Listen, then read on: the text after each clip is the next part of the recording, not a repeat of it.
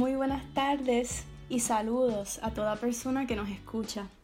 Mi nombre es Cristal Morales Báez. Soy la relacionista pública de la Asociación de Estudiantes y la coordinadora del podcast Hablando lo Público de este año. Nos alegra mucho estar de vuelta este semestre para traerles nuevos episodios, entrevistas y contenido. Les comparto que este año tenemos una directiva que está súper motivada y que todos son pensadores y analistas increíbles con mucho que decir. Así que las discusiones de este año van a estar fantásticas y no se las pueden perder. Dicho esto, también queremos reafirmar que uno de los propósitos principales de este podcast es crear un espacio de discusión que ayude a destacar el talento y el conocimiento de nuestros miembros y nuestros estudiantes. Así que, si usted es miembro de la asociación y le interesa participar en nuestros podcasts de cualquier manera, por favor contáctenos. En el episodio de hoy, cinco miembros de la asociación reaccionaron a la participación de los candidatos a gobernación en el Gran Debate 2020 presentado por Noticentro en Guapa TV. Sin más preámbulos, los dejo con la discusión.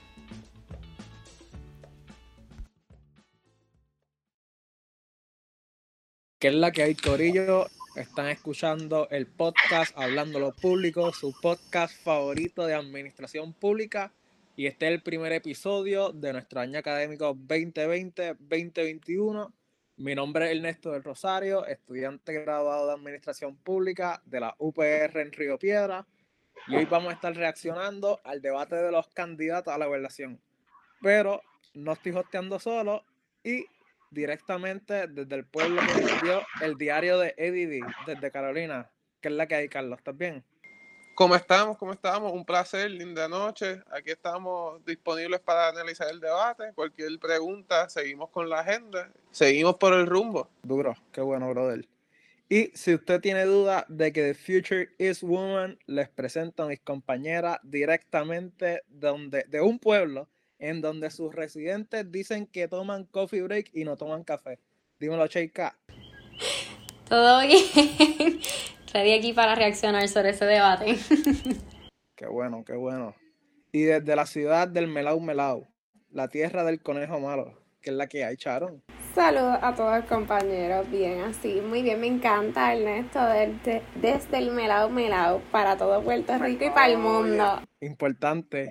Y por último, pero no menos importante, un pueblo en donde compulsoriamente ustedes tuvieron que haber ido en una excursión cuando estaban en escuela elemental desde Camuy City. Dímelo, Natalie. Hola, saludos, saludos a todos. Aquí estamos ready para reaccionar a este debate que hemos visto. Bueno, pues Corillo, Natalie va a ser nuestra moderadora de esta noche. So, Natalie, zumba.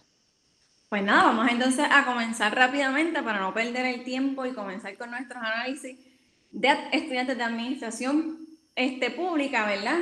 A ver cómo todos y cada uno de los candidatos estuvieron argumentando sobre las propuestas que nos tienen, ¿verdad? Para una vez lleguen al poder y una vez lleguen a la gobernación, ¿qué es lo que nos están proponiendo? Y si esas propuestas son o no son viables dentro de nuestro gobierno y qué tan ¿verdad? atractivas pudiesen ser para los, cada uno de los sectores. Así que para dar inicio vamos a comenzar con el tema visión de gobierno y corrupción. Eh, bueno, sí. Dentro de visión y gobierno, yo por lo menos este pienso que Juan Dalmau presentó sólido como política pública lo que son los criterios de mérito y el reclutamiento. Yo pienso que para una sana administración pública, sin duda alguna, el mérito debe ser uno de esos pilares. En cuanto a Elesiel Molina, yo pensé que no iba a lucir tan bien, no creo que haya lucido, pero pienso que lo que él hablaba sobre una oficina de ejecución y cumplimiento, sin duda alguna, algo estilo GP, pero algunas veces las agencias se van este al garete y se ponen a, a, decir quiero hacer X o Y proyecto y no se les da seguimiento, so maybe si se implementara lo que él dice de de que las agencias rindan este X o Y informe mensualmente, hay que ver cómo funcionaría y si esa agencia o esa oficina, que es lo que le está proponiendo, este, le da seguimiento, ¿verdad? eso de Eliezer Molina me resultó bastante confuso en el sentido de que para eso existe un secretario de la gobernación. Eliezer Molina está un poco, ¿verdad?, perdido en estos asuntos de qué es el gobierno y cómo se compone el gobierno. Yo creo que quiere reinventar la rueda realmente porque ya hay un secretario de la gobernación que es quien hace esas funciones, ¿verdad?, de velar qué es lo que hacen los funcionarios de gobierno y ver que se ejerce la política pública que el gobernador está impulsando. Así que esa propuesta de Eliezer Molina suena, pues suena bien populista, así que no, no la veo para absolutamente nada viable, más allá de querer poner más gente y gastar más dinero en una oficina. Realmente yo estoy de acuerdo con ambos. Entiendo que es una idea bien populista lo que está mencionando Eliezer Molina. Con relación a Juan Dalmau, como bien dice Ernesto, lo, el proyecto de mérito está excelente. Me parece un buen comienzo ese planteamiento de para lo que sería un buen gobierno. Hablo también del tamaño del gobierno, eh, diciendo que en efecto, ¿verdad? Pues si hacen falta más empleados en el gobierno, nos consta que hay agencias donde tal vez el tamaño no importa y se puede sustituir a un empleado por un sistema avanzado, pero hay en otros que no, que en efecto necesitamos empleomanía porque o tenemos un sistema tecnológico bastante robusto como ha pasado con el Departamento del Trabajo, donde la mayoría del proceso es manual y se necesita añadir empleomanía. Y en ese punto, eh, Alexandra Lugaro fue un poco ambigua. De hecho, entiendo que en algún momento dijo que no importaba el tamaño del gobierno y creo que ese punto sí es válido. Sí, yo, yo noté eso que dijo este Sharon, porque literalmente como que en mi comentario de Alessandra Lunguro puse como que size doesn't matter, pero prácticamente todos los candidatos dijeron este, se fueron por esa misma línea. So, uno esperaría si acaso entonces que cuando nosotros nos graduemos van a haber vacantes para los estudiantes de administración públicos. Exacto. Respecto al tema, yo lo que quería añadir, me parece que concuerdo generalmente con cada uno de los compañeros sí quería hacer una crítica un poco también al formato que, adopta Guapa para este tipo de preguntas, porque abre un tema sobre visión de gobierno y corrupción que se divide básicamente en dos partes. Y no me parece que las preguntas hayan sido muy equitativas para todos los candidatos, este, porque sí, pues le pone la presión a algunos candidatos de tener que entrar en temas, por ejemplo, de cómo se administra lo público, mientras que a otros este, se van por temas eh, incluso sobre demandas familiares que aunque sí pudiesen ser relevantes a estos puntos de candidaturas políticas, eh, no permiten profundizar de la misma manera sobre el tema realmente que se estaba planteando.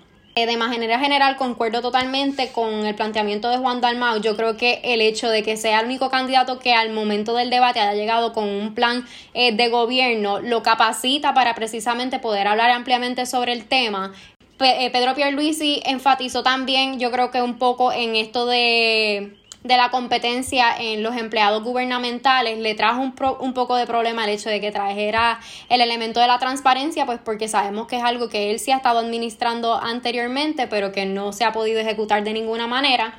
Y me, me, causó un poco de problema esto que dijo César Vázquez de la reingeniería del gobierno, sin en realidad detallarnos de qué se trataba esa reingeniería. Sí hizo alguna mención sobre que necesitábamos más empleados en el sector gubernamental, que como todos podemos estar de acuerdo, es algo positivo para nosotros los futuros administradores públicos. Esa reingeniería, según entendí, este, pudiese estar basada en declarar como servicios esenciales la salud, la seguridad, eh, la educación, pero realmente no veo en qué aporta eso realmente a la, a la reingeniería del gobierno a la que él está apuntando.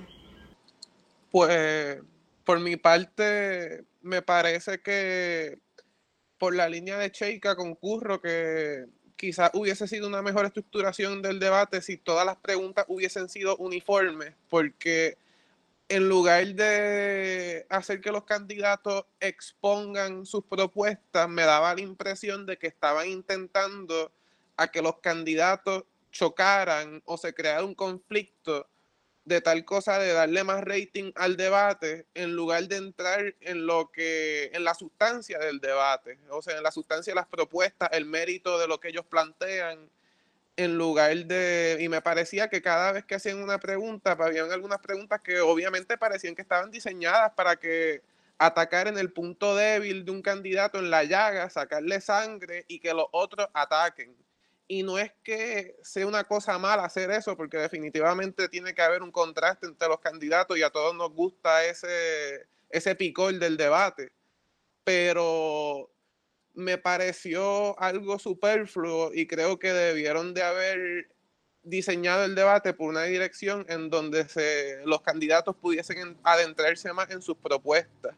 Por ejemplo, en el tema de la corrupción, tanto Juan Dalmau, que habló sobre un sistema meritocrático, y Lúgaro, quien también trajo varias propuestas de reforma gubernamental, de mecanismos para garantizar la transparencia en contraste con otros candidatos, por ejemplo, Pierluisi, que le atribuía la corrupción a un producto natural del ambiente, cuando como administradores públicos conocemos que existen estrategias legales y existen propuestas concretas para combatir la corrupción. Ok, pues yo creo que una de las cosas que estaba hablando Carlos, ¿sabes? Como que es paradójica, es algo medio hasta paradójico porque una de las cosas que puntualizó este después Pedro Pierluisi era empezar a hablar de transparencia, ¿sabes? Y cuando se empieza a hablar de corrupción, una de las medidas que puede ser una antítesis para eliminar esto de la corrupción es la transparencia. Lo que algo sí, por lo menos, este que me, parece interesante, este, que curiosamente Pedro Pierluisi, una de las cosas de lo que estaba hablando es que él piensa que hay muchos consultores en el gobierno. Este, y por lo menos para mí eso es un punto de legítimo en donde yo pienso que deberíamos este, enfocarnos más en darle puestos de carrera a servidores públicos este, y menos contratos gubernamentales, qué sé yo, este, maybe necesito una persona que me lleve una vista administrativa informal y tengo a alguien que le estoy dando un contrato de servicios profesionales por 40, 30 mil dólares anuales. Pues para eso tengo un servidor público que le puedo pagar ese mismo monto y lo tengo todo un año. Concuerdo contigo totalmente, Ernesto. A mí lo único que me preocupó un poquito fue cuando el, lo único que no abundó en el tema y pues no puedo como que pues abordarlo más, que él menciona que cuando se fueran a ver servicios profesionales también tenían como que haber varias propuestas y pues yo no sé si hasta cierto punto también podríamos hacer el asunto un poco más burocrático porque el asunto es que no, no podemos nunca irnos a los extremos de las cosas, ¿verdad? Porque es muy cierto que tal vez tenemos demasiados consultores en puestos que tal vez pudiesen ser puestos de carrera, pero tampoco es que no existan los servicios profesionales, tampoco es que no existan los consultores, porque también son necesarios que existan, ¿verdad? Estos servicios profesionales, estos consultores para tareas asignadas o ejercicios que están surgiendo en el momento, temas que surgen en el momento y van a acabar en algún momento dado, no los necesitamos para más tiempo. Otro punto que también quería traer era de la licenciada Alexandra Lúgaro, que ella menciona que traer asuntos que no sean como de gobierno, de política, no eran como necesarios. Y digo que hasta cierto punto, pues hay que tirar unas rayas en asuntos familiares y toda la cosa. Pero la raya tampoco puede ser muy lejos, porque la vida que llevan los candidatos también deja que ver un carácter, ¿verdad? ¿Qué tienen que aportar? ¿Cuál es el carácter que tienen esos candidatos que nos van a estar gobernando? Porque ese es el carácter que se va a estar reflejado durante su término, ¿verdad? Mientras estén gobernándonos. Así que ese punto me parece sumamente importante. En cuanto al formato de Guapa, tengo que aprovechar la coyuntura de que ya todos los compañeros, ¿verdad? Han hecho su comentario haciendo una pequeña crítica, me tengo que unir a ella.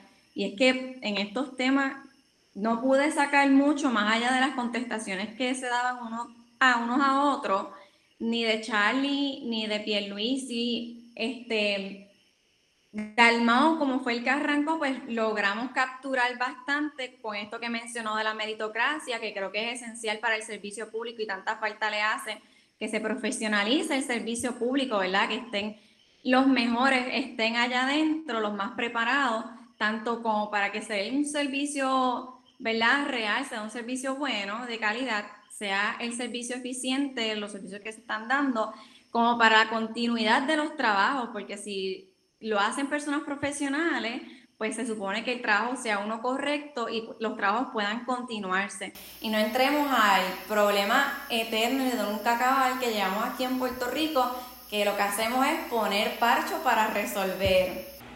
Yo eh, igual con que el formato no fue el mejor en efecto, pero sí tengo que reconocer que Guapa Televisión la tuvo un poco difícil porque la mayoría de los candidatos no tienen un plan de gobierno establecido ya que ellos se puedan basar para pedir explicaciones cómo usted va a implementar esto, cuál es la propuesta concreta sobre XY versus como estuvo pasando con Juan Dalmao que ya pues tiene su proyecto de Patria Nueva y ahí sí podían hacer un planteamiento completo en, la pregunta que yo pienso que tal vez eso le jugó una guía guapa y no aportó. Y yo no puse mi dos centavitos en torno al formato periodístico. Pero, ¿sabes? También me parece curioso que ni los mismos periodistas estaban preparados para hacer las preguntas correctas porque en algún momento este... Eh, se me olvidó cómo se llama este la periodista. Silvia Verónica Camacho. Ni, eh, exacto. Este, ¿sabes? Y ella confunde lo que son sistemas económicos con desarrollo económico como si un, si un país que tiene un sistema económico de socialista no hubiese desarrollo económico en ese país. ¿sabes? Y le estaba preguntando a Juan Dalmau este una y otra vez. Ah, pero si el desarrollo económico va a ser uno capitalista o va a ser uno socialista.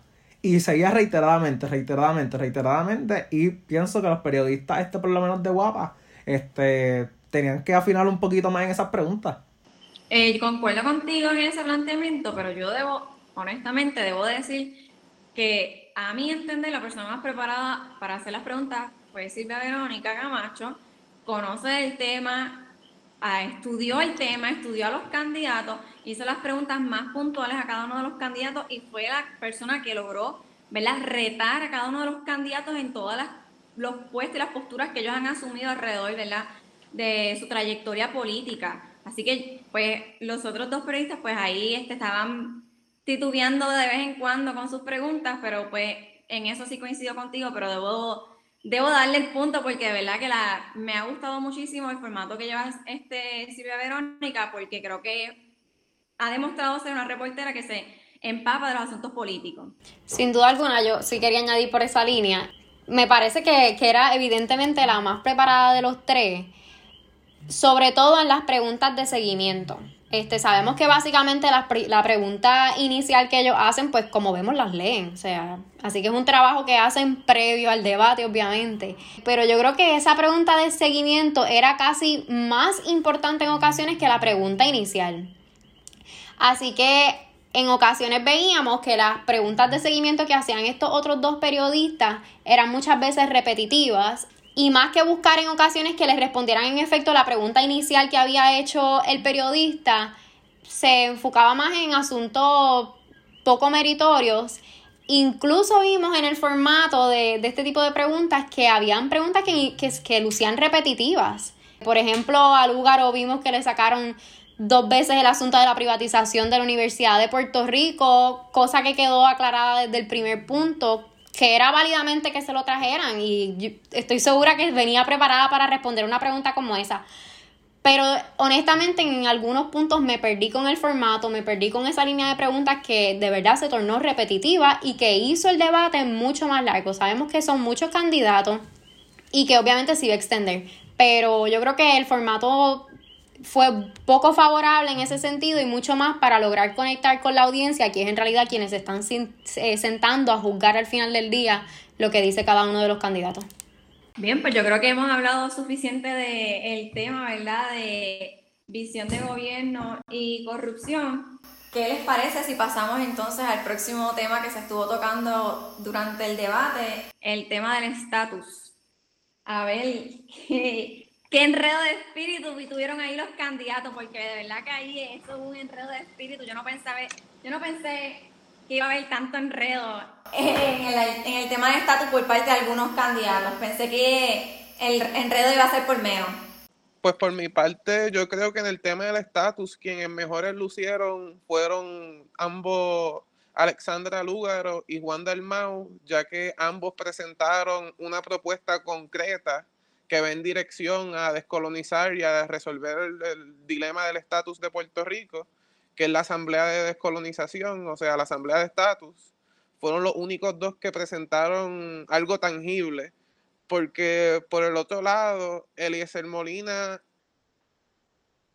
aclaró que a quien, quien tiene poderes sobre Puerto Rico es el Congreso y que quien tiene la última palabra y la última potestad en descolonizar a Puerto Rico es el Congreso, pues por los poderes plenarios que tiene el Congreso sobre Puerto Rico. Sin embargo, no entró en ninguna propuesta tangible para descolonizar a Puerto Rico. Inclusive dijo que, que él sería administrador de la colonia sin entrar en detalles sobre ningún plan para descolonizar a Puerto Rico. Y a mí en esa parte pues siento que me dejó en blanco y estoy seguro que muchas personas comparten ese sentir. Y pues por el otro lado tenemos a, a Charlie Delgado, quien resume, en, en cuentas resumidas dijo que Lela todavía estaba vivo. O sea, no sé bajo qué interpretación él podría decir que Lela está vivo, pero es algo innegable que el Estado Libre Asociado, como lo conoce Muñoz, y se le hizo hincapié en la pregunta, que no era si el Estado Libre Asociado desarrollado o mejorado, o la libre asociación, sino el ELA como está hoy, y no pudo, no pudo verbalizar que Puerto Rico era una colonia. Por el otro lado, Pierluisi, quien se mantuvo, se mantuvo en la línea en que siempre se ha mantenido, en que el plebiscito es necesario, que una vez pues se logren los resultados del plebiscito, asumiendo que la estadidad gana y que él gana la gobernación, pues de ahí va a trabajar con su equipo de trabajo, con Jennifer González, en adelantar la estadidad. Y por último está César Vázquez, que quien genuinamente no me acuerdo muy bien qué dijo, pero sin embargo no entró en mucho detalle. Así de, así de ambiguo fue, así de ambigua fue su, su intervención que no, no ofreció muchos detalles sobre ningún mecanismo ni propuesta concreta para descolonizar a Puerto Rico. yo voy a diferir de ti en a quién vamos, veo como ganador. Eh, yo pienso, ¿verdad? A mi entender, yo creo que los grandes ganadores en el tema de estatus fue Juan Dalmao, sin duda alguna, y Pedro Pierluisi. ¿Por qué? Porque son los dos candidatos que están sin duda alguna definidos y no han cambiado de postura en ningún momento. Así que ellos no tienen nada que perder y su base es a base del estatus también. Así que los dos lucieron bien, los dos saben defender su postura, los dos creen firmemente, no, no están tambaleando ni para un lado ni para, ni para el otro. Sabemos qué es lo que ellos quieren, sabemos qué es lo que ellos proponen. ¿Verdad? Los mecanismos y los medios, pues ya son otros 20, ¿verdad? Que podemos diferir ahí con todo eso y eh, ahí pues entrarían otros asuntos. Sin embargo, creo que la, Eliezer y César Vázquez, sin duda alguna, no tienen ni remota idea qué es lo del estatus. Eh, están súper confundidos, no lograron proyectarme un mensaje. No, lo que es lo que me, dieron a entender es que ni han pensado en el estatus, como si no fuera un nicho para el país, lo que ya sabemos que es un nicho. O sea, el estatus para Puerto Rico, sin duda alguna, es algo que tenemos que debatir, nos guste o no nos guste este, Charlie con su era mejorado, ¿verdad? Pues el Departamento de Justicia Federal y el Congreso, ¿verdad? Todo el, este, Estados Unidos se ha expresado en múltiples ocasiones, ¿verdad? A través de diferentes casos. Este, Sánchez Valle y toda la cosa, que Lela no es más que un asunto colonial, ¿verdad? No obstante, creo que lo lograron poner entre las cuerdas con las preguntas que le hicieron este, ¿verdad? Para sacar estos famosos audios después luego que van a poner los anuncios de que él es soberanista, ¿verdad? Así que pues creo que en ese sentido pues tal vez pudo ser que se haya semi-definido en algo. Eh, no obstante, creo que Alexandra perdió una gran oportunidad, eh, aunque sí tiene definido que ya lo que quiere es la asamblea, creo que es una pérdida porque no se le ha explicado al país y el país no sabe qué es la asamblea y cómo es que se va a trabajar. Así que, a mi entender, el país piensa que eso es una idea bien remota y no creo que atraiga votantes y no creo que atraiga gente que entienda lo que es. Así que yo entiendo que por eso ya no salió ganadora en esta parte. Yo voy a, coincidir un poco con la línea de Natalie en el sentido de que sabemos que nuestros electores son eh, se dejan llevar puntos por literalmente el estatus. Así que quien tenga definido claramente qué es lo que quiere en términos de estatus para el país siempre va a salir favorecido en esta, en esta línea de preguntas. Este, vuelvo, tenemos a un Juan Dalmau totalmente claro eh, en su plan de gobierno en cuanto al estatus, que aun cuando le traen el asunto de que esta no sería la administración para atender eso, me parece que el punto quedó bastante claro, era dándole un poco de largas al asunto. Igualmente con el punto de Pedro Pierluisi, me pareció incluso pertinente que él aclarara que sí ya hubo un, un plebiscito en el que eh, la mayoría de los electores, ¿verdad? votantes, eh, sí decidieron que, que el ELA tal cual existe no es el estatus favorecido por los constituyentes, así que eso fue un punto muy bien aclarado. Este, en cuanto a Charlie, este, no logro entender cuál es su, su temor en, en, decir si es soberano finalmente. Como dice Natalie, si es algo que finalmente dice eh, cuando, en la, de hecho, en la, en la segunda pregunta, ¿verdad? En la pregunta de seguimiento que le dicen, bueno, pues finalmente si eres soberanista, y él dice, pues si soy el soberanista es lo que estoy diciendo, pues sí. Pues dilo, no hay ningún problema. Este, yo creo que buscamos precisamente eso, que, que los candidatos se definan y digan de una vez por todas en qué es lo que creen yo tengo que decir que realmente la, la postura de Eliezer a mí me estuvo hasta interesante, de verdad. Yo no creo que es que ellos no tengan necesariamente idea de lo que es el estatus, es que simplemente no tienen un plan sobre ello, porque eso para en, su, en sus plataformas de gobierno, si es que tienen alguna, eso no es importante. Este, tenemos, por ejemplo, en el, en el proyecto Dignidad, donde si tú lees en su página que lo que tienen es una, como unos talking points, obviamente no hablan nada al respecto, igualmente con Eliezer Molina. Sin embargo, el punto de trabajar y desarrollar la economía, reconociendo que el Congreso no va a atender un asunto de Puerto Rico en bancarrota, sí me parece algo interesante y sí me parece algo que, que sin duda alguna debe explorarse porque sabemos que al final del día, eh, si la decisión fuera por mayoría de los electores que queremos ser Estado, eh, Estados Unidos no va a coger un Estado en bancarrota eh, yo aportando mis dos pesetitas, a mí de verdad me asustó este, esa retórica de Leciel Molina de tratar de administrar este la colonia y si uno pudiera asumir esa retórica de que vamos a fortalecer ahora mismo nuestro régimen político y una vez lo desarrollemos podemos decidir esta de independencia, pues hay mucha gente que plantea la hipótesis de que si no descolonizamos a Puerto Rico no puede haber desarrollo económico, porque mucha gente dice que prácticamente cambiarle régimen político es sinónimo de desarrollo económico y parte, este, esa es una de las retóricas que también siempre ha dicho el PIB. A mí, volviendo prácticamente a parte de las preguntas de los periodistas, por alguna razón siempre que se habla de la independencia quieren ver con el famoso cuco de que eh, independencia de Puerto Rico es separación de Estados Unidos y el PIB reiteradamente, yo creo que desde que se funda, de 1948 siempre han dicho lo mismo, la independencia para la independencia.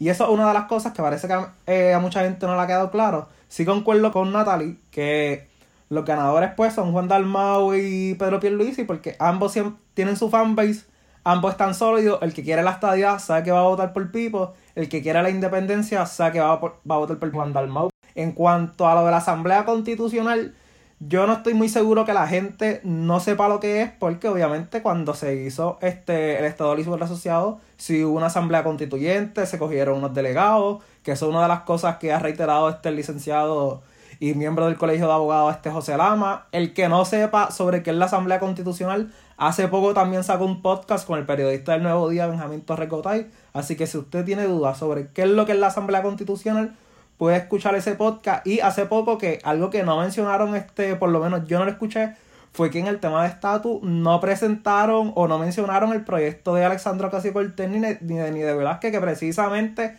es sobre la Asamblea Constitucional de Estatus.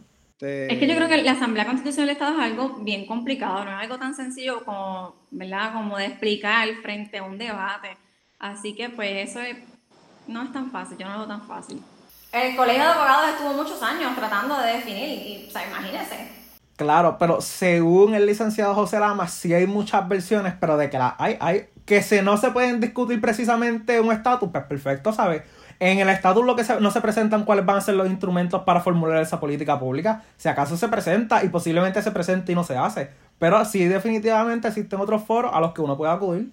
Algo paradójico de la asamblea de estatus es que a pesar de que quizás no mucha gente entienda la sustancia de la propuesta, ha sido una propuesta que ha sido incluida en el pasado, tanto dentro de los programas de gobierno del Partido Popular, está ahora mismo en el programa del gobierno de Victoria Ciudadana, y, ahí está, y ha estado en el programa de gobierno del Partido Independentista, y todavía está en el programa de gobierno del Partido Independentista, y también como añadí el, compañero Ernesto, también ha sido, ha sido una propuesta promovida por el Colegio de Abogados. y una propuesta que ha salido en un sinnúmero de otros foros y de otros grupos y movimientos distintos. Que en cuanto a la definición de, por una parte, yo creo que Lugaro se definió como anticolonialista, pero no entró a adoptar un estatus de preferencia por la agenda de su partido y el reconocer que el objetivo del partido es cumplir los puntos que están en la agenda urgente. Y por esa línea, pues está la asamblea de estatus y el ella asumir postura a favor de un estatus resultaría en una fragmentación de su partido, ya que si toma cualquier postura, pues va a contar con el, o sea, por ejemplo, si si ella apostara por defender la independencia en el plebiscito o defender la independencia en su, suponiendo que ganase las elecciones, pues entonces habría un problema con el electorado estadista y libre asociacionista dentro de Victoria Ciudadana.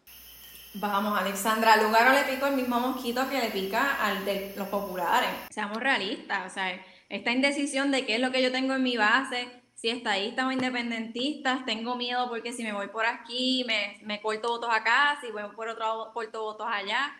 Es el mismo mosquito.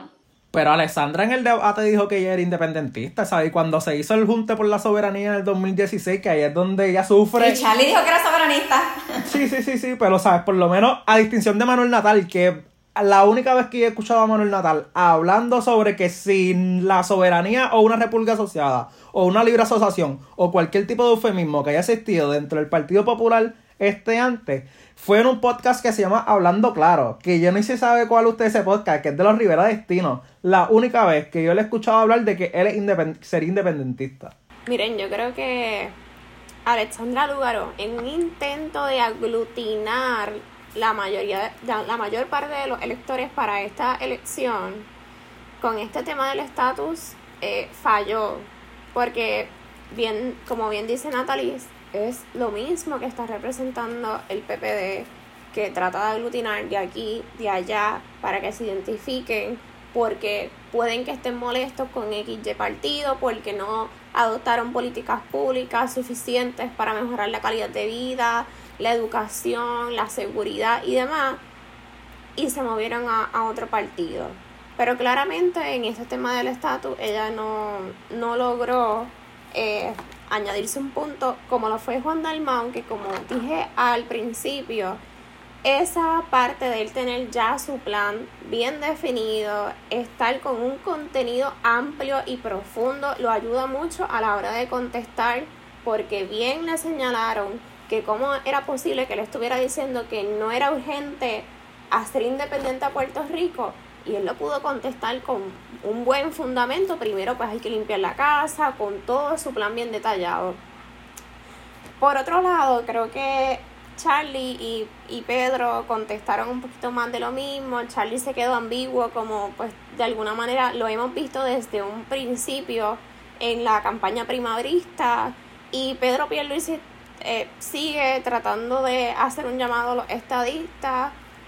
Hay que ver qué pase, porque creo que ahí el único ganador igual fue Juan Dalmau con su propuesta de la independencia y atender eh, en una primera instancia los asuntos urgentes. Coincido un poco con las compañeras con lo de Alexandra Lugar en el sentido de que si resumimos a, ¿verdad? a grandes escalas así, ¿qué dijo cada persona? Dijimos ahorita, bueno, Eliezer lo que dijo fue vamos a administrar la colonia César Vázquez, si te vas a lo que dijo, dijo exactamente lo mismo, porque él habló de cómo administrar los fondos federales, así que está diciendo exactamente lo mismo. Alexandra tenía la oportunidad, como bien dicen las compañeras, de atraer todos los puntos, ¿verdad? Con su carta de presentación en el sentido de que ella dice, yo soy independentista, sí es cierto, lo dijo, pero es que todo el mundo ya lo sabe. Pero mi compañera de papeleta eh, para Washington es estadista. Este, yo creo que es la estrategia perfecta para precisamente lograr coger el voto de todas estas personas que están por ahí un poco descontentas y nada, le salió perfecto para mí. Este, yo creo, me parece interesante incluso que ella llame a esto del plebiscito o el referéndum como un sondeo. Yo creo que eso nos deja mucho decir de lo que ella personalmente piensa, ¿verdad? Esa palabra sondeo a mí me estuvo bien graciosa. Pero obviamente como la candidata y cómo se presenta como este partido, un poco neutral, porque aquí estamos recogiendo literalmente a personas de todos los sectores. Quería añadir solamente sobre la pregunta que le hacen a Pierluisi de, del Comité Olímpico y del Miss Universe. ¡Qué papelón! Porque es que no tiene otra palabra. Y tengo que interrumpirte, Chaika, porque para mí fue sumamente indignante, de verdad. Sea, innecesario. Pero te dejo a ti para que reacciones y después luego yo zumbaré mi descarga porque no se me puede pasar. Bueno, lo primero que había notado aquí cuando yo escuché la pregunta sobre el Miss Universe era que yo esperaba sin duda alguna que atendieran el asunto de la violencia de género porque me parecía increíble que estuviéramos hablando sobre Miss Universe y no podíamos atender el tema. Pero al final llegó el tema, no por una pregunta directa, pero llegó el tema. La pregunta a, a Pierluisi era si, si, de, si querer venderle a, a, los puertorriqueños, ¿verdad? Que podíamos seguir teniendo representación olímpica y candidatas en Miss Universe como Puerto Rico, era mentirle, este, ¿verdad? A los puertorriqueños. Y él contesta que no, básicamente, ¿verdad? Porque él dice que se pueden llegar a unos acuerdos, que el Comité Olímpico es un ente privado. Y me parece que nos mintió de la manera más descarada. O alguien que me diga aquí qué estado tiene un acuerdo como el que él hizo, este, representando individualmente a su estado en unas Olimpiadas o como Miss Universe. Yo creo que después trató de recoger, ¿verdad? Porque sabe, sabe lo que estaba diciendo y dice que nuestros atletas siempre se van a destacar, y solamente lo traigo porque sé que es un tema que en Puerto Rico levanta pasiones. Nosotros somos muy amantes del deporte, los Miss Universe los seguimos como si fuera, ya ustedes saben. Pero me estuvo de verdad bien interesante su respuesta porque me parece que sabe que estaba mintiendo sobre lo que estaba diciendo.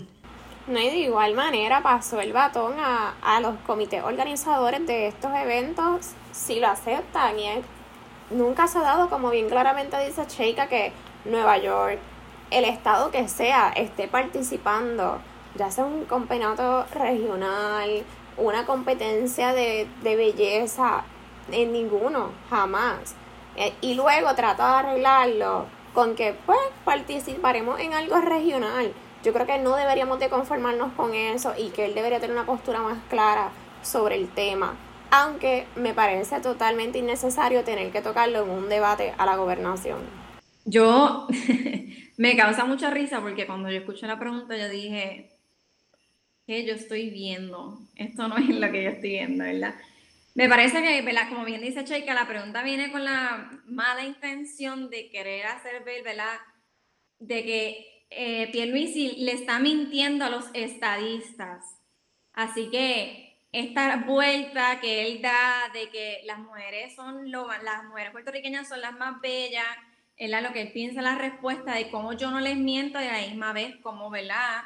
Apaciguo agua pues me parece bien interesante. En, en verdad yo pienso que yo creo que yo no hubiese ni contestado la pregunta, porque no era necesario, no, no es necesaria una pregunta como esa. o sea, hubiese hablado hasta de desarrollo económico a través del estatus, hubiese desvirtuado la pregunta, porque, vamos, yo soy fanática de Miss Universe, fanática de los deportes, de mi comité, y soy la primera con la gorra y la primera, la Detrás del sillón gritando Puerto Rico y toda la cosa, pero Señor, vamos a ser un poquito más serios los asuntos gubernamentales. No es un asunto como para meterlo dentro de un debate. Tal vez en una entrevista aparte, pues está bien si quieres traer el tema.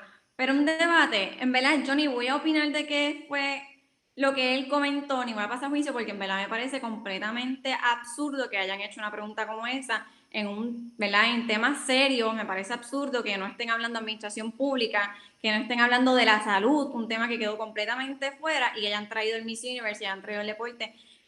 La salud se quedó en tiempos de pandemia, ¿ok, mi gente? Se nos quedó la salud en tiempos de pandemia. Yo iba a añadir a eso solamente que sin duda alguna era una pregunta para levantar pasiones, como dije, nada relevante. Estoy totalmente de acuerdo con Natalie en que hubiese utilizado el turno para hablar de otra cosa. Si se fijaron en el primer turno, en el primer tema, perdón, en la segunda ronda de preguntas, a Dalmau le preguntaron sobre las playas y el deporte también.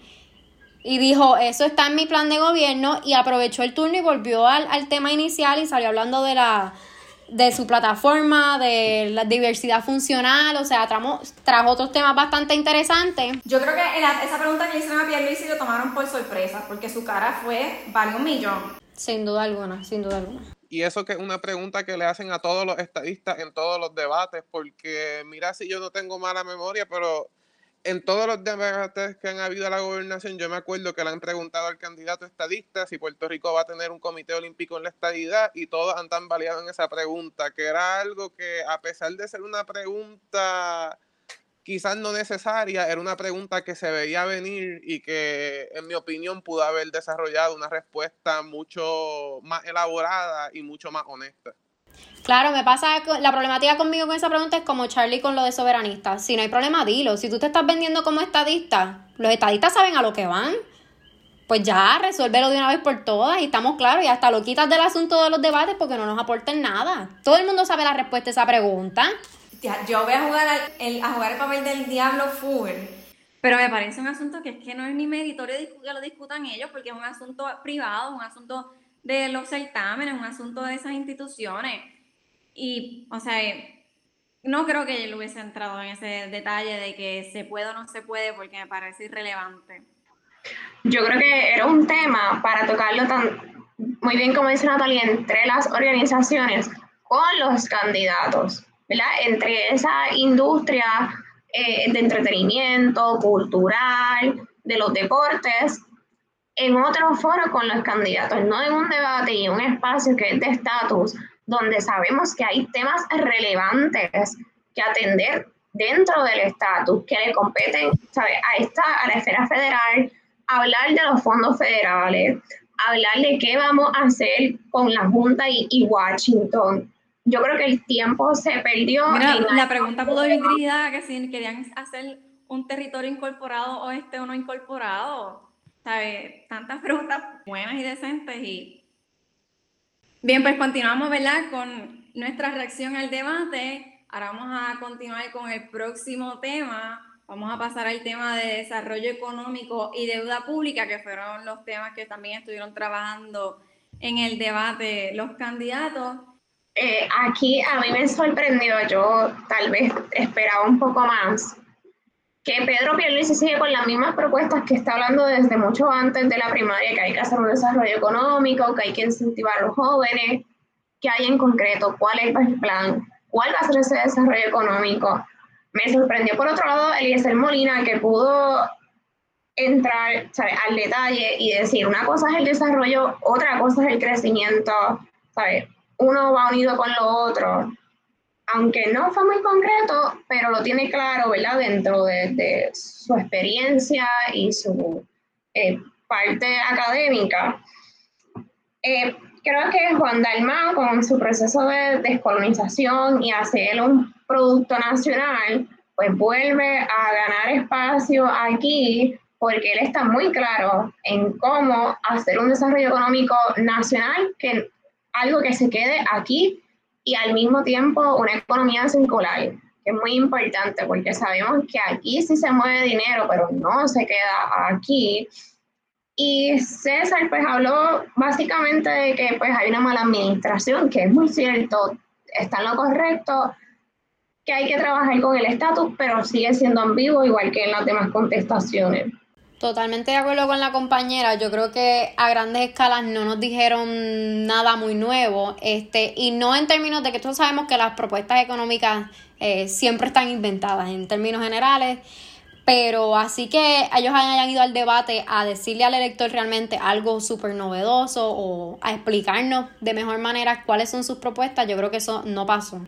Como bien dice Sharon, tenemos a Pedro Pierluisi hablando de crecimiento económico, crecimiento económico, eh, habla sobre las empresas privadas por encima, este, menciona así muy interesantemente que nuestra deuda es sostenible y que mientras sea sostenible pues va a permitir continuar pagando este por servicios esenciales. Eso cómo se hace realmente a estas alturas todavía no lo sé. César Vázquez habla de que no hay voluntad, es, sin duda alguna algo importante, pero no sabemos cómo es que va a administrar o implementar un desarrollo económico. Interesantemente, Eliezer es el que trae un punto que sabemos que sí a todos los puertorriqueños le interesa, como es el de flexibilización de permisos, que es un problema contundente, como dice Sharon, es algo bien puntualizado en ese aspecto, en términos, en lo demás es bastante general, pero trajo, trajo por lo menos un punto novedoso o algo que al menos yo sé que todo el mundo acá pudo coincidir. Juan Dalmau, volvemos, fue preparado con su desarrollo económico, así que se le hace mucho más fácil poder hablar sobre algo que ya está escrito y que conoce. Este, Charlie Delgado lo pusieron un poquito en aprietos con el asunto de la Autoridad de Energía Eléctrica. Eh, se fue un poco general nuevamente. Habla así sobre bajar el costo energético sin disminuir salarios, al revés, aumentando los salarios de los empleados. Nuevamente, ¿cómo se hace eso? No sabemos. Y Alexandra Lugaro, pues nada, no dijo nada novedoso, que se le van a quitar los fondos a promesa, que estaría dispuesta a ir presa por hacerlo. Este, así que en realidad yo creo que fue un punto que pasó bastante desapercibido, que sí, yo creo que había mucha tela para cortar, que la gente tenía mucho interés. Como bien dice Natalie, no se tocó asuntos de salud, pero igual este de, de desarrollo económico en tiempos donde hemos tenido un cuatrenio con mucha corrupción respecto a fondos federales y tan cercano como ahora en la pandemia. Así que yo creo que fue un punto bastante perdido. De igual manera, a Pedro Pierluisi le preguntaron que si la deuda o el costo de vida y tampoco supo contestar de una forma precisa cuál sería su postura sobre eso. Y Charlie, como bien dice Cheika, fue un poco ambiguo, habló sí de, de la parte energética, pero sigue con la mala administración. Ya sabemos que hay una mala administración, lo que necesitamos son políticas públicas para atender esa mala administración. ¿Cómo se va a atacar para entonces adelantar las causas y las necesidades que tiene el país? Por otro lado, creo que el colapso económico que mencionaba César Vázquez también, ya, ya lo sabemos, es un poco más de lo mismo. Eh, creo que sí hay, hay un espacio donde se siguen yendo todo igual, que es en administrar y ya, y tampoco debería de ser así. No todo debe ser administrar porque hay asuntos que tocar, hay asuntos que ninguna administración ha dicho presente o al menos el aguaje. Creo que hay temas en el tintero que en un próximo debate deben de ser más puntuales y no tan genéricos. Yo creo que esa crítica que trae Sharon es bien importante sobre lo de administrar, administrar, administrar, que algunas veces parece que esa es la muletilla de Charlie Delgado, ¿sabes? Él, lo única dos cosas que se enfoca es descentralización y vamos a administrar, como si la descentralización fuera la utopía o la panacea, o que bien bonita se ve en la literatura, pero que difícil es ponerla en práctica. Este, a mí una de las, Pedro Pierluisi, para mí, súper al garete con eso de decir que la deuda se pueda pagar y para mí una de las críticas que siempre a mí me preocupa es que cuando algunas veces uno habla de desarrollo económico es sinónimo de administrar fondos federales. Y cuando uno le pregunta cuáles son esas políticas públicas o cuáles son esos instrumentos o cómo tú formularías esa política pública para el desarrollo económico, pues ellos te dicen, pues mira, como mismo dijo César Vázquez, aquí hay 2.200 billones en fondos federales. Y entonces cuando uno le hace el hincapié sobre cuál es tu propuesta, pues ahí se tranca un poquito. En cuanto a Juan Dalmau, sí me hubiese gustado que en torno a desarrollo económico él siempre se tira lo que es la vieja confiable, ¿sabes? Como que que las corporaciones, pues, aquellas que tengan más, pues obviamente paguen más. Él habrá siempre de este, fijar una tasa de este 10%, pero sí me hubiese gustado que algo que él tiene este en su plataforma de gobierno, que hable sobre el desarrollo económico sustentable. Y a mí me asombra que Charlie Delgado no asumiera la retórica clásica de los populares del desarrollo económico, que son las secciones 936 y más que Aníbal Acevedo Vila hace poco estaba tratando de cabildear o tratar de tirar una que otra columnita para hacer hincapié para traer una sección 936 2.0 que aunque para mí tampoco no es este una medida este tangible porque yo nunca dependería de una política pública que yo como puertorriqueño no pudiera legislar. Bueno, pero hay asuntos políticos mezclados con eso de los 936 entre Charlie y Aníbal. Así que yo no creo que sea tan simple y sencillo como que Charlie debe eh, adherirse al mensaje que está llevando Aníbal de las 936. Yo creo que adherirse a los temas que está llevando Aníbal yo creo que le hace más daño a Charlie que, que lo que le aporta, ¿verdad? Ya sabemos lo, todo, ¿verdad? Lo que carga Aníbal con él, así que yo creo que por eso es que Charlie tú ves que todo el tiempo está distanciándose y manteniéndose alejado de lo que son las posturas de, de Aníbal. Pero sin embargo, Héctor Ferrer Jr. en entrevista en Radio Isla con Luis Terrero, una pregunta bombita al pitcher que aparentemente Héctor Ferrer no estaba preparado. ¿Qué tipo de política pública tú piensas implementar? Tuvo que un buffering flow Charlie Delgado y lo que primero que dijo fue, pues mira, yo estoy, pienso que está cool este la, traerla a una sección 936 este 2.0. So, si Héctor Ferrer Jr. dijo que apoyaría una medida de Aníbal, que Charlie Delgado la apoye, no nada.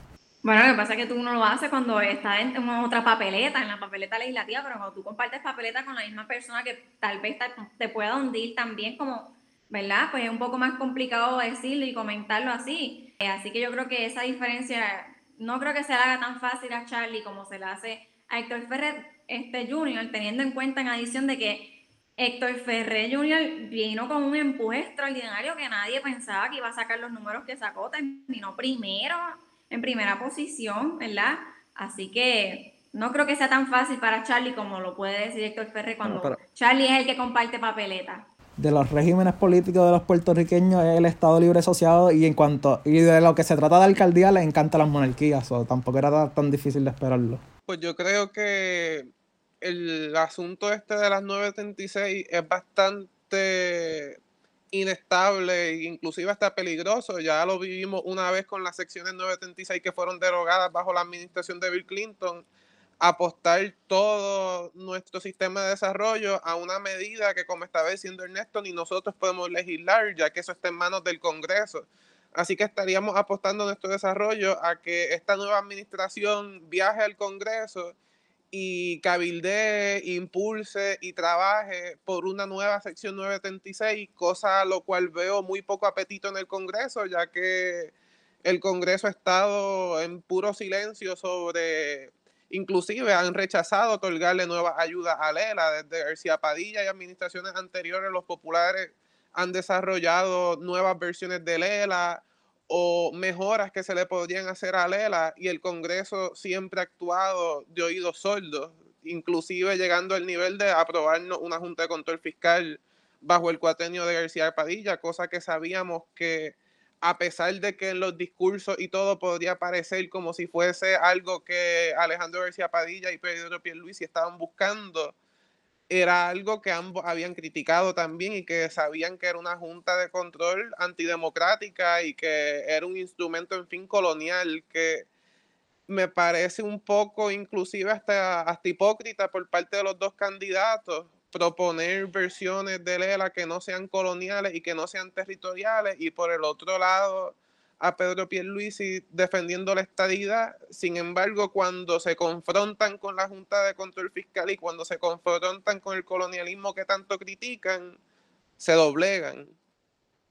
Ahora saliendo, saliéndonos de un poco el tema de la 936, en cuanto a personas que yo, a, a candidatos que yo creo que mejor manejaron el tema de la economía, yo creo que Juan Dalmau fue el mejor candidato en el tema de la economía, sin duda. El tema se recostó un poco sobre la plataforma, el programa de gobierno que tiene. Me hubiese gustado que elaborase un poquito más sobre las propuestas, aunque también indicó que estaba disponible en su website, Juan Dalmau Gobernador, y seguido por, me pareció muy bien y muy detallada. La única crítica que tengo es que pudo haber entrado un poquito más en detalle.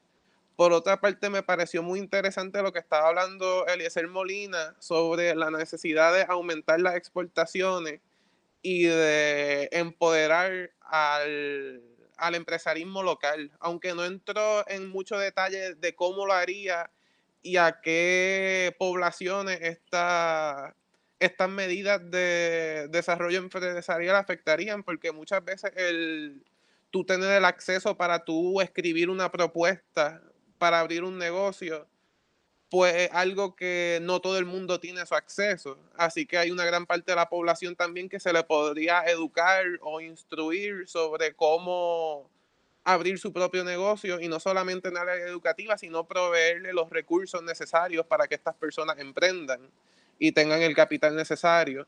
Luego, Lúgaro me pareció que entró en propuestas muy interesantes se quedó siempre defendiendo la justicia social, lo cual considero importantísimo.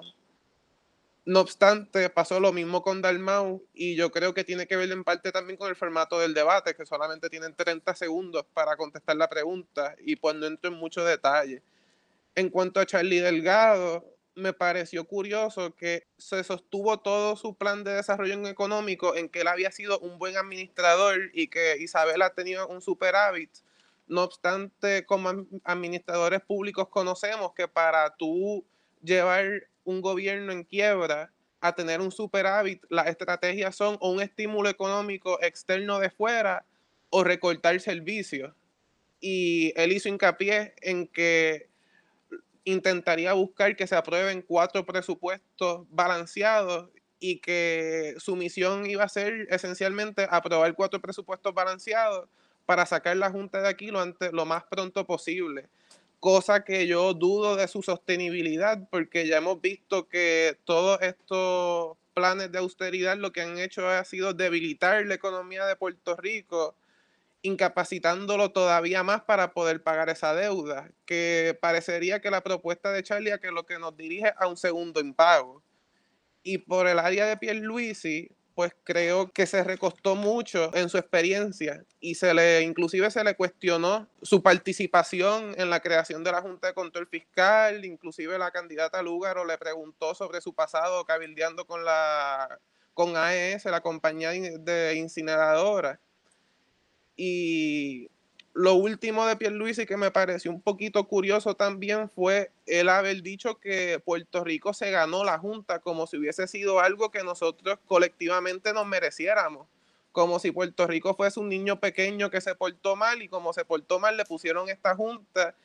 Y noto entonces un, un entendimiento bastante superfluo de qué fue lo que llevó a Puerto Rico a la situación que estamos hoy. Noto que se le está echando mucho la culpa a los puertorriqueños por la situación en que nos encontramos y no al gobierno federal, que inclusive uno ve los anuncios por ahí que dicen la colonia te mata, pero en fin y al cabo, ¿quiénes son los que nos colonizan? Y veo que se le ha adjudicado poca responsabilidad y algo que lo noté de todos los candidatos, inclusive Lugaro y Juan del Mau, que no entraron tan a profundidad en la responsabilidad que tiene el gobierno federal en la debacle económica y social que está, que está viviendo Puerto Rico. No, y cuando eh, Pierluisi estaba hablando de la Junta eh, de Control Fiscal, mencionó que fue gracias a la administración de García Padilla, como si el Partido Nuevo Progresista no tuviese culpa en eso. Y una de las cosas que a mí me preocupó bastante de Pedro Pierluisi es que él dijo que sí aquí había que auditar la deuda, pero nada más y nada menos que le iba a auditar el Contralor. Que yo no me quiero imaginar que quien vaya a auditar la deuda de Puerto Rico sea Osvaldo Soto, una persona que se estaba dando palmetazos en el pecho de que él podía ser Contralor porque él cogió contabilidad unido. Que eso a mí me parece una aberración. Eso era precisamente lo que quería traer en el sentido de que en este punto a mí me pareció que Alexandra Lugaro al final logró capitalizar de manera increíble sin necesariamente haber traído el mejor el mejor planteamiento en cuanto al desarrollo económico en sí y fue simplemente porque pudo debatirle directamente a Pedro Pierluisi respecto a ese punto de, de la ley promesa y de la Junta. Y me pareció de manera increíble cómo a Pierluisi, supongo yo, se le zafó literalmente el tema del contralor en estos precisos momentos y nadie se dio cuenta. O sea, yo pensé, Charlie Delgado ahora es que viene a rematar, porque es que para mí estaba en bandeja de plata. Y literalmente pasó como por desapercibido que a él se le ocurriera semejante cosa como decir en estos momentos que quien va a auditar esa deuda es el Contralor, que sabemos que ese puesto ahora mismo está en una controversia gigantesca. Yo creo que también cometió un error al decir que Puerto Rico se gana la deuda. Ese era otro momento donde cualquiera de los candidatos le pudo haber refutado, corrija eso, pero está en error. El pueblo de Puerto Rico no se ganó la deuda y la responsabilidad es de todos los gobiernos, no solamente del PPD, del PNP también. Son los que han estado en el gobierno, son los que han estado en el poder. Y ambos, ¿sabes? Podemos hacer una cronología completa de préstamos que cogió cada administración. Ah, pero salían cada eh, verano a decirle al pueblo, te voy a aumentar, te voy a dar bono con dinero prestado y ellos vienen a decir descaradamente, no, es que es solamente la responsabilidad de un partido, de, de un catrenio en específico, que por lo menos ahí Charlie Delgado le hizo la aclaración y lo, lo puso en tiempo y espacio, pero bien claro, como dice Cheika, era para que les refutara lo del auditor de una manera espectacular y creo que la perdió la oportunidad. Eso era un bombita al pitcher. Y yo creo que falló, Sharon, como tú perfectamente mencionas, en en, delegar culpas como siempre, se, tira la, se tiró la misma vieja confiable de Jennifer González. Es que esta no es mi administración. Así es bien fácil gobernar ahora. O sea, es tu partido, pero no es tu administración. Eso uno. Desde el primer punto, él está hablando de que la corrupción es social. Y nosotros como estudiantes de administración pública sabemos a grandes escalas que eso es cierto.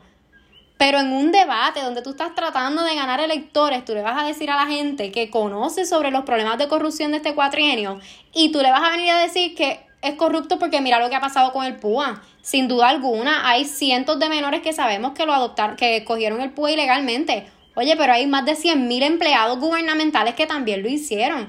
Entonces, vuelvo, delegarle la culpa a otro es bien fácil. Y no lo justifica, pero sí quiero añadir que hay muchos que tal vez han sido por necesidad, hay muchos que han sido por abusar y por querer robarse ese dinero, cuando hay, ¿cómo es posible que miles de empleados públicos fueron parte de estos esquemas que hemos visto en la prensa y que todavía sean miles y miles los puertorriqueños de a pie, el puertorriqueño que no tiene que comer, que se las busca día a día sin recibir un solo dinero del PUA, del desempleo regular desde marzo, cuando ya casi estamos por terminar el año. Parece insólito. Sí, sin duda alguna yo eh, coincido básicamente con casi todos los, planteamientos que están presentando. Me parece que el gran perdedor en este tema es Pedro Pierluisi. Primero porque es el más experiencia que tiene en el dominio del lenguaje de gobierno y no lo supo utilizar para absolutamente nada es el más que conoce reestructuración de deuda en el sentido de que trabajó el tema de promesa y no supo traerlo. Nos vende como que nosotros tenemos la culpa de que haya una junta, de que es mi culpa que la, exista la junta, ¿verdad? Nosotros como pueblo. Y segundo, dice que la deuda es pagable, es sostenible, sin que los servicios se vean afectados, pero no, me supo, no nos supo decir cómo, no nos supo decir cuál es la fórmula, ¿verdad? Porque puede ser que sea cierto y hasta cierto punto, ¿verdad? Yo coincido en el sentido de que tampoco podemos irnos en el que no vamos a pagar absolutamente nada y nos quedamos en el mundo sin crédito, nos quedamos como que nadie nos quiere prestar. Ok, hasta cierto punto. Pero no estableció, mira, sí hay que, bueno, una vez estos servicios esenciales los tengamos cubiertos, pues entonces vemos qué es lo que se puede pagar de la deuda. No, no me estableció cuál es ese mecanismo que él va a utilizar. Eh, en cambio, el Molina sí mencionó, ¿verdad? Esta agilización de los permisos, esto se está convirtiendo en un estribillo bien chévere para todos los candidatos. Eh, sí, es verdad, hay que agilizar los permisos, pero ¿cómo yo voy a agilizar el permiso? Todavía no me ha explicado, no, nadie me ha dicho, nadie me ha logrado convencer de cómo lo van a hacer, qué agencia van a eliminar, qué agencia van a poner, qué empleados van a poner para que lo los empresarios vayan directamente allí a que les agilicen el permiso, van a consolidar, la, los, ¿verdad? a consolidar las agencias para que los empresarios solamente tengan que ir a una sola agencia. Aún no, no tengo claro cómo es, que van a trabajar. Sí, pero que añadió Natalie algo de una oficina de, cumplimiento, de cumplimiento, pero yo no sé de dónde se sacó eso al final de la manga, nadie sabe de qué estaba hablando. Yo creo que él quiso hacer como que la mezcla ahí con la oficina también, de donde se reportaban este, los jefes de agencia y Ace creó una confusión, así que no, no entendí tampoco a qué se refería con esa agencia. Y como dice Natalie, el, el detalle está en el diablo, o sea, la propuesta de agilizar permisos puede parecer muy buena y en algunos aspectos podría estar de acuerdo con ella, pero sin detalle es una propuesta que puede, pudiese ser inclusive hasta peligrosa. Bajo estas premisas de agilizar permiso hemos visto como muchos proyectos que le han causado un daño Claro, como lo mismo que estaba mencionando el medio de las playas. Las playas, las incineradoras, el, desperdicio, el depósito de basura, es cierto. Sí, es muy, es muy cierto lo que comenta. Sin embargo, algo que no hemos comentado y me, me resultó bien curioso es el impuesto al inventario que mencionó Charlie, que eso es un asunto que le está ocasionando mucho problema al empresario local y a los municipios. Es algo en lo que no ha logrado ¿verdad? tener consenso a mi entender, yo creo que Charlie logró capitalizar en ese tema, es alcalde, conoce del tema y pues también era empresario, así que tal vez viene con un poquito de conocimiento en ese tema. Eh, con respecto a César Vázquez, pues nos volvió a dejar un poquito en la línea en blanco. No obstante, sí mencionó sobre la cantidad de fondos federales que han sido asignados a través del COVID y cómo ¿verdad? Una partida que fue designada para los empresarios no se ha utilizado. Así que no se ha utilizado ni tan siquiera un solo centavo de esa partida para los empresarios. Es sumamente importante eso, que él nos trajo ese tema.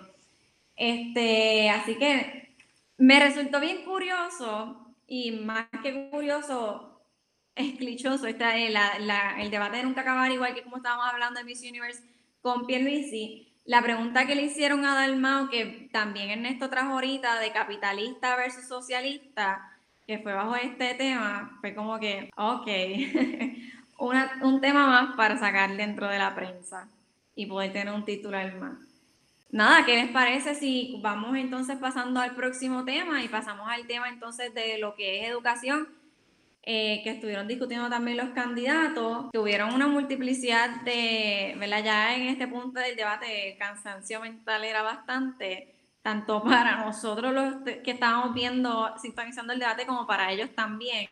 Y ya habían golpes suficientes para todos los candidatos, porque antes de todo, de comenzar con este tema de educación, los palos estuvieron por un tubo y siete llaves, como decimos acá en el campo. Yo voy a comenzar diciendo que en efecto eh, uno estaba cansado ya, fue sumamente largo, pero pienso que por fin llegó un tema que aunque no era directamente sobre ello, trajo otros subtemas de mucha relevancia y que no vinieron nunca a través de preguntas directas. Surgieron algunas propuestas interesantes. Este, Eliezer Molina trajo el tema del cooperativismo para los maestros. Volvemos a que un poco sus ideas no es que sean necesariamente malas, es que simplemente son como que ideas tiradas ahí al vacío que no conocemos cómo se implementarían. Sin duda alguna, a mí él me dio la impresión en general en este debate de un ciudadano bastante informado, responsable, con ideas chéveres que uno reúne y comparte, este, pero que al fin del día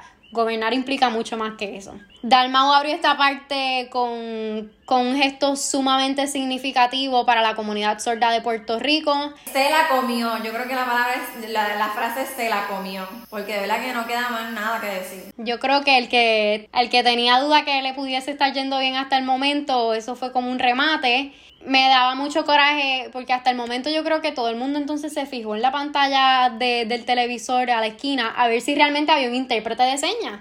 Y no es hasta ese momento que uno dice, espérate, es que este debate la comunidad sorda no tiene manera de, de percatarse de qué es lo que está pasando. Así que su gesto yo creo que fue muy significativo, las redes se desbordaron con el gesto, así que yo creo que eso dice mucho sobre él. Que by the way, quiero añadir que yo no sé si, si es la forma correcta, porque de verdad que no lo sé, pero yo, la persona que estaba haciendo las señas, ¿verdad? Estaba interpretando, era sumamente pequeña.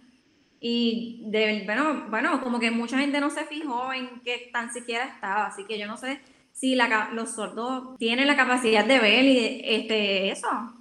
Así que también creo que guapa ahí tiene que hacer unos ajustes en. Sí, me parece que incluso el, el intérprete y la intérprete de señas no estuvieron en todas las partes del debate, porque por lo menos yo en algunas, en algunas partes dejé de ver, de ver a, Así que no sé realmente si, si era un error de mi televisor. Aquí tengo que decir que. Y no tuvieron los cambios necesarios. Sí, exacto. Aquí tengo que decir que no sé si en mi televisor, no sé qué rayos pasó, pero no siempre yo vi un intérprete de señas. Ya en su contenido, obviamente, él habla, él habla, habla sobre su propuesta de escuela abierta, trae el asunto de estudiantes de educación especial sobre todo en temas de pandemia, donde sabemos que en temas generales la educación pública ha sufrido a grandes escalas y sobre todo eh, las terapias que reciben los, los estudiantes de educación especial. Así que nuevamente yo creo que es un tema que supo trabajar muy bien. Es un tema que conoce de hecho porque sabemos que pues por su trayectoria legislativa ha tocado personalmente este tema, así que yo creo que tenía experiencia para manejarlo muy bien y en efecto lo hizo. Eh, Pedro Pierluisi, no entendí su propuesta sobre mejorar el inglés en las escuelas. No sé si realmente eso es una buena propuesta, me pareció totalmente irrelevante. Sí me parece muy interesante la propuesta sobre las escuelas vocacionales, porque creo fielmente personalmente en ese estilo de educación, pero vuelvo, una propuesta sin, sin ningún tipo de plan concreto, fue como tirado ahí al final de los 30 segundos, al igual como que mencionó algo, al menos yo escuché, de extender horarios escolares, pero igual fue algo que tiró al vacío y que después no escuchamos más nada al respecto. Y el tema yo creo que central de, de esta parte del debate fue sin duda alguna César Vázquez. Obviamente, como así, yo creo que en todos los temas hubo preguntas eh, bien puntualizadas a algunos candidatos precisamente para propiciar el debate. Ya hablamos de lo que pasó con Pierluisi y el estatus, con Dalmau que sí, el capitalismo y Alexandra Lugaro como le sacaron las demandas. Pues yo creo que era un tema que que él debió haber esperado y que me parecía que se debió haber preparado mucho mejor. Le sacan obviamente el tema de perspectiva de género y sobre todo de la implementación de un currículo de género en las escuelas públicas. Él comienza respondiendo esta pregunta diciendo que la estadística que le da el periodista, del periodista es errónea. Eh, ¿verdad? Porque le dicen la estadística de que cada siete eh, días mueren un número de mujeres, no, no voy a repetirlo porque no sé el número exacto que le dijo. Y él lo que intenta es no corregirle la estadística, porque según él estaba incorrecta, sino él trató de transferir la estadística de día a meses. Para al final decir, es que para mí todas las muertes son importantes. Eh, no sé realmente quién le dijo que esa era una buena estrategia. Cuando Alexandra Lugaro le comenta sobre las dos muertes de anoche, su gesto dijo mucho. Este, yo creo que a veces los gestos dicen mucho más que las palabras. Y su sonrisa, no sé, en algunos momentos eh, fue imprudente. Vuelve a mencionar este, esto de que la ideología, ¿verdad? Que no responde a la realidad del género. Esto podrán ser sin duda alguna unas posturas muy personales de él. Eh, pero me crea mucha curiosidad, este, ¿verdad? Que él intente definir esto del currículo de género según la definición propia que él ha querido darle que haya intentado a eh, corregir a Alexandra Lúgaro sobre la verdadera definición, que según él es la que tiene la correcta, y que hable entonces de que en las escuelas públicas lo que se quiere es confundir a los estudiantes cuando a mí me parece que el proyecto Dignidad aquí tiene mucha responsabilidad y que en efecto están confundiendo mucho a la población sobre lo que realmente es el tema de perspectiva de género. Así que mucho que desear sobre este tema y sobre todo su candidatura y yo creo que fue un punto clave porque si bien él había pasado por desapercibido en todos los temas y yo creo que en eso podemos concordar, este fue un tema que lo trajo a la luz y no sé si de la mejor manera. Sin duda alguna, este fue el tema que, que hizo que César Vázquez, ¿verdad?, sacara realmente su personalidad y que lograra también apelar a su base porque vamos, eh, la base que él está apelando es a esa a la que él se está dirigiendo en esos comentarios. Eh, no obstante, en, este, en esta parte, y especialmente en este careo que tuvo César y Lugaro, sin duda alguna la gran ganadora es Lugaro, logró apelar muy bien a su base, demostró dominio del tema. Pierluisi y Charlie estuvieron comentando varias propuestas este, bien sencillas, eh, nada, super, nada de manera concreta. Eh, Pierluisi con lo de los temas vocacionales y Charlie con el asunto de las escuelas Montessori. Y están eh, muy buenas las ideas, me parecen extraordinarias. No obstante, eh, hay más de mil y pico de escuelas. No se trata solamente de 100 escuelas, de sistema educativo. Charlie mencionó algo de las escuelas Montessori, de que en las escuelas Montessori el 98% de los papás sí van a recoger las notas.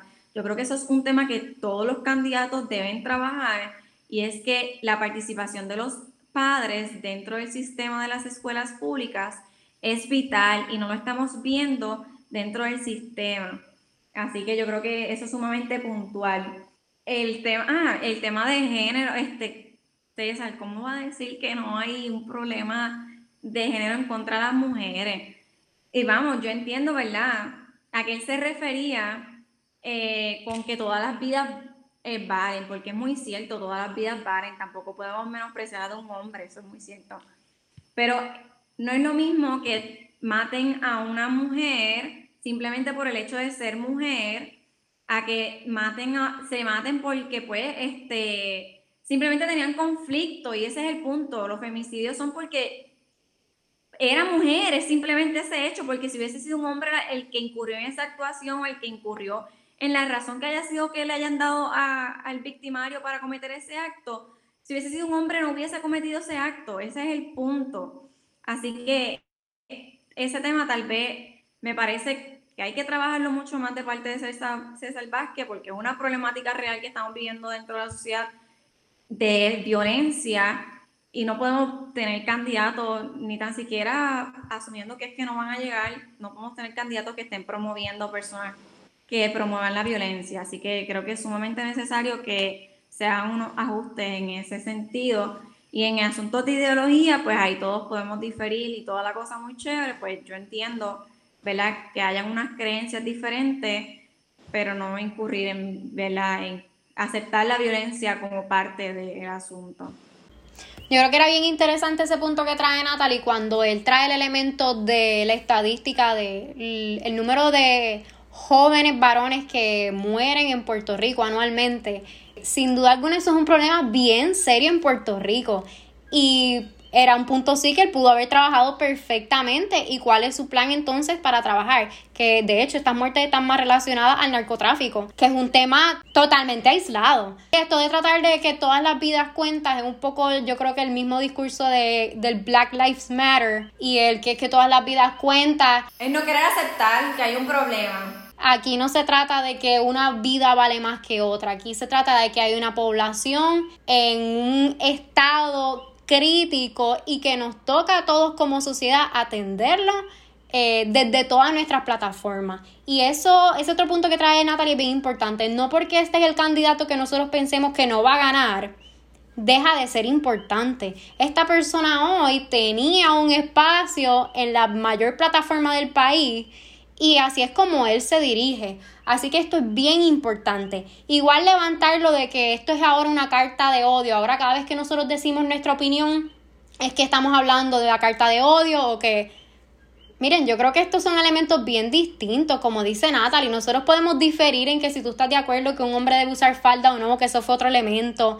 Pero aquí no estamos hablando de eso, aquí nosotros estamos hablando de derechos fundamentales, de que una persona pueda caminar libremente por la calle sin que tenga miedo de que la asesinen. Aquí yo no te estoy hablando de que es que yo te odio eh, por tu creencia o que es que yo no puedo respetar lo que tú digas. Y que hay una relación con números, hay unas estadísticas, no es que son unos números inventados. Sin duda alguna, sin duda alguna. Entonces traen ahora este punto que de hecho lo está trayendo la que está corriendo por eh, por, su, por el mismo proyecto eh, Dignidad, eh, hay una licenciada corriendo para el Senado, me parece que se llama Joan Rodríguez. Lleva varios días en, su, en sus páginas, en sus plataformas con esta campaña de verdad que es que ahora los fundamentalistas o los conservadores no pueden expresar su opinión porque es que no se las respetan.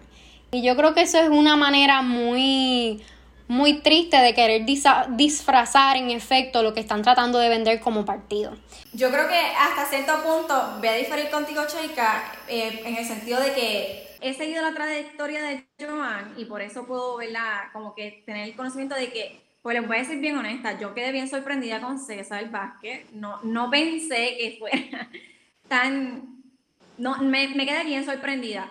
En cambio, yo sigo, sí he seguido la trayectoria de Joan Rodríguez eh, no va por esa línea para nada, para serle bien honesta. Y ella sí entra en el punto, ¿verdad? En el que a veces entramos en este conflicto en que el que no creyente o el creyente, porque uno tenga posturas diferentes, uno quiere este, imponerse en el otro. Y yo creo que esa no es la dinámica, en que no, ninguno se debe imponer. Y creo que ese es más el mensaje que ella está llevando. Que yo creo que, es el mensaje que todos debemos llevar. Sin duda alguna, yo estoy totalmente de acuerdo con eso. Lo que pasa es que específicamente ayer, ella, ella hace como unos videos tipo podcast. Y ayer específicamente ya trae un punto sobre esto, ¿verdad? Nosotros pensamos pues que, que la familia tradicional va por encima de otra. Y ya tocan unos temas realmente en donde la homofobia, el machismo, eso ya no es tu opinión, ni es tu criterio, ni es tu punto de ser, es que tú estás atentando contra los derechos fundamentales de una persona. Y entonces yo creo que hay que diferir un poco entre esto que, que, es lo que tú crees perfectamente y tienes todo tu derecho de pararte hasta en la luna a defenderlo y un poco es atentar contra los derechos fundamentales del ser humano. Igualmente me consta, como tú dices, este, yo sí conozco a César Vázquez de hace unos años, a mí no me sorprendió en lo absoluto lo que él se planteó, lo que él planteó hoy en el debate. Este, esto es una persona que lleva años con un discurso similar, este, así que no nos sorprende a nadie, lo que pasa es que hoy lo dijo en televisión, en, en televisión local, así que eh, no, nos, no debería sorprender, pero estas conductas eh, sí son vigiladas por muchas personas y por algo es que es candidato a la gobernación hoy, que no nos sorprenda a nadie. Sí, que de hecho yo pienso que este sector es el sector que más daño le puede hacer al PNP, ¿verdad? Y arrasar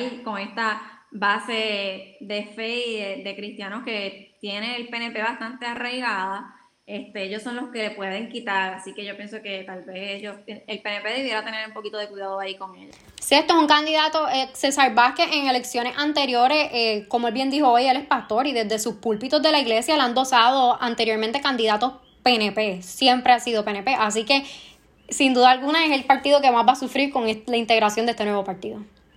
No, y esto es una persona que también lleva tiempo en el activismo del, del fundamentalismo religioso, que yo a veces me pongo a preguntar si estas personas que incurren en este discurso de odio en el debate, si lo hacen resultado de la ignorancia o si es algo más allá. Porque por parte de César Vázquez, estoy seguro, o sea, lo he visto de todo, que él ha ido a comisiones de, de, gobierno donde se hablan sobre estos temas, donde hay peritos, donde hay gente experta que le explican a los senadores lo que significa perspectiva de género, lo que significa la violencia de género, lo que significa la palabra feminicidio, que para mí que un candidato esté demostrando este nivel de ignorancia, sea a propósito o, o, sin querer, realmente nunca lo vamos a saber por determinado, pero es muy preocupante ver una persona empujando estas narrativas completamente distorsionadas de la realidad y uno a veces ese fue el punto, al menos en donde a mí, a mí me hubiese gustado que en el debate hubiese un recurso que es lo que le dicen el fact-checking, porque un, tuvo hacer la equivalencia entre un feminicidio y el asesinato de hombre entre hombres son dos cosas totalmente distintas, como ahorita estaba diciendo tanto Cheika, Natalie y Ernesto, o sea, un feminicidio a la, eh, una mujer que fue asesinada por ser mujer. Un asesinato se estriba de distintas razones, tanto puede ser el narcotráfico, que le debía dinero, pero no es algo que incurre directamente en su condición como mujer y cuerpo feminizado, porque también hay que incluir a las personas trans en el debate. y hay mujeres que hay asesinatos de mujeres que no están catalogados como femicidios. No, definitivamente, es un problema tampoco es que que tampoco es que todas las mujeres son asesinadas, ¿verdad? Bajo la categoría de femicidio. Inclusive haciendo hincapié, me sorprendió que en el debate, a pesar de que las mujeres sean mayoría de población en Puerto Rico, nunca se tocó ningún tema sobre mujeres. Ni, y ahí yo creo que falló la producción completamente. Sobre el estado de emergencia, los feminicidios, lo mismo con el COVID. A mí me sorprendió que dos de los asuntos más medulares que estamos viviendo en carne propia, ayer asesinaron a dos mujeres, no, lo, eh, no, lo, no se le dio el espacio adecuado para discutir en el debate y quizás eso fue una deficiencia de la producción o lo que sea que podría ser mejorada en un futuro debate o, o se, se, se debería de visibilizar. Sin duda alguna, no, no logramos escuchar qué era, cuál era la opinión de los demás candidatos y estaba comentándoles, ¿verdad? Había comentado en otros, este, por otros medios, que no me, de verdad, honestamente, no quería que algún otro este candidato interrumpiera a Alexandra para hablar por el simple hecho de que siempre se da este, ¿verdad? este asunto de que la mujer habla y hay que hablar, tiene que hablar un hombre para confirmar lo que ella está diciendo. No es que no, ¿verdad? Sí, yo quería escuchar la opinión de todos, pero no confirmando lo que estaba diciendo Alexandra Lugano, porque con que ella lo diga es suficiente, nadie tiene que confirmar a nadie. Así que creo que la producción de Guapa falló mucho en el tema, en traer por los pelos el tema para que todos los candidatos se expresaran al respecto.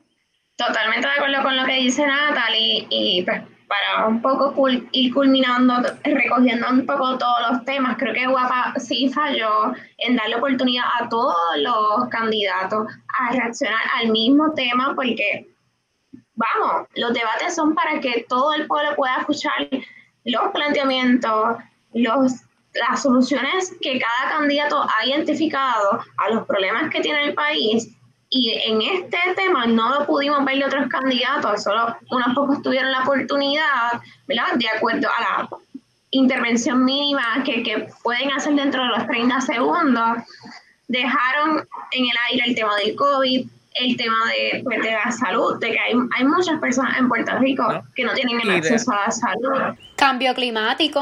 Y la temporada de huracanes en pleno septiembre fue un tema que no se tocó.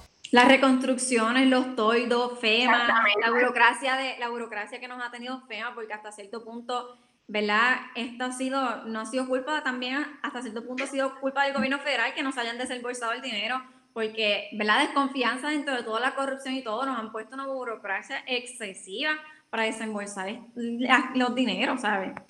La burocracia creaba por FEMA y por COL3 que sabemos que no ha funcionado claramente y que ha sido una burocracia más que nosotros mismos, ¿verdad? Como gobierno se ha impuesto adicional a eso, a que no se habló de los municipios, cómo se van a estar ayudando y cómo con estos fondos de FEMA que están pendientes, cómo desde el gobierno central se le va a dar el apoyo suficiente, porque la mayoría de los eh, gobiernos municipales no es porque no tengan la capacidad, sino un personal asignado que se encargue solamente de los fondos de FEMA, son muy pocos los gobiernos municipales que lo tienen, y que puedan conseguir ese personal dentro de sus pueblos para que se encarguen de esos fondos, porque tampoco dan abasto.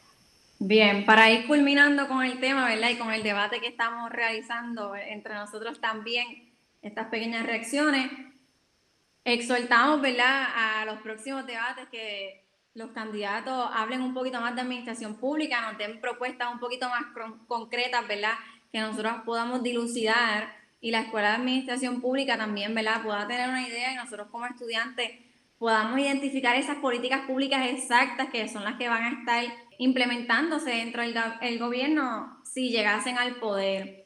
A los medios de comunicación se nos quedaron muchísimos temas, los temas ¿verdad? de salud, se nos quedaron los temas de los municipios, como bien mencionó Charon, y una multiplicidad de temas sumamente importantes para el desarrollo económico, para nuestro desarrollo social. Así que nada, será hasta la próxima. Tremendo, ¿verdad? Este, tremenda reacción por parte de nosotros. Estamos, ¿verdad? Iniciando un nuevo año académico una nueva directiva, así que los invitamos a continuar sintonizándonos, a continuar conectándose con nosotros. Esperamos sus reacciones y esperamos, ¿verdad?, que más adelante puedan ser parte de, de nosotros y nosotros poder tener reacciones con cada uno de ustedes. Cuídense, Corillo. Se cuidan. gracias. Gracias, linda noche. Nos vemos, cuídense y manténganse al tanto de todas nuestras publicaciones y próximas reacciones a estos temas.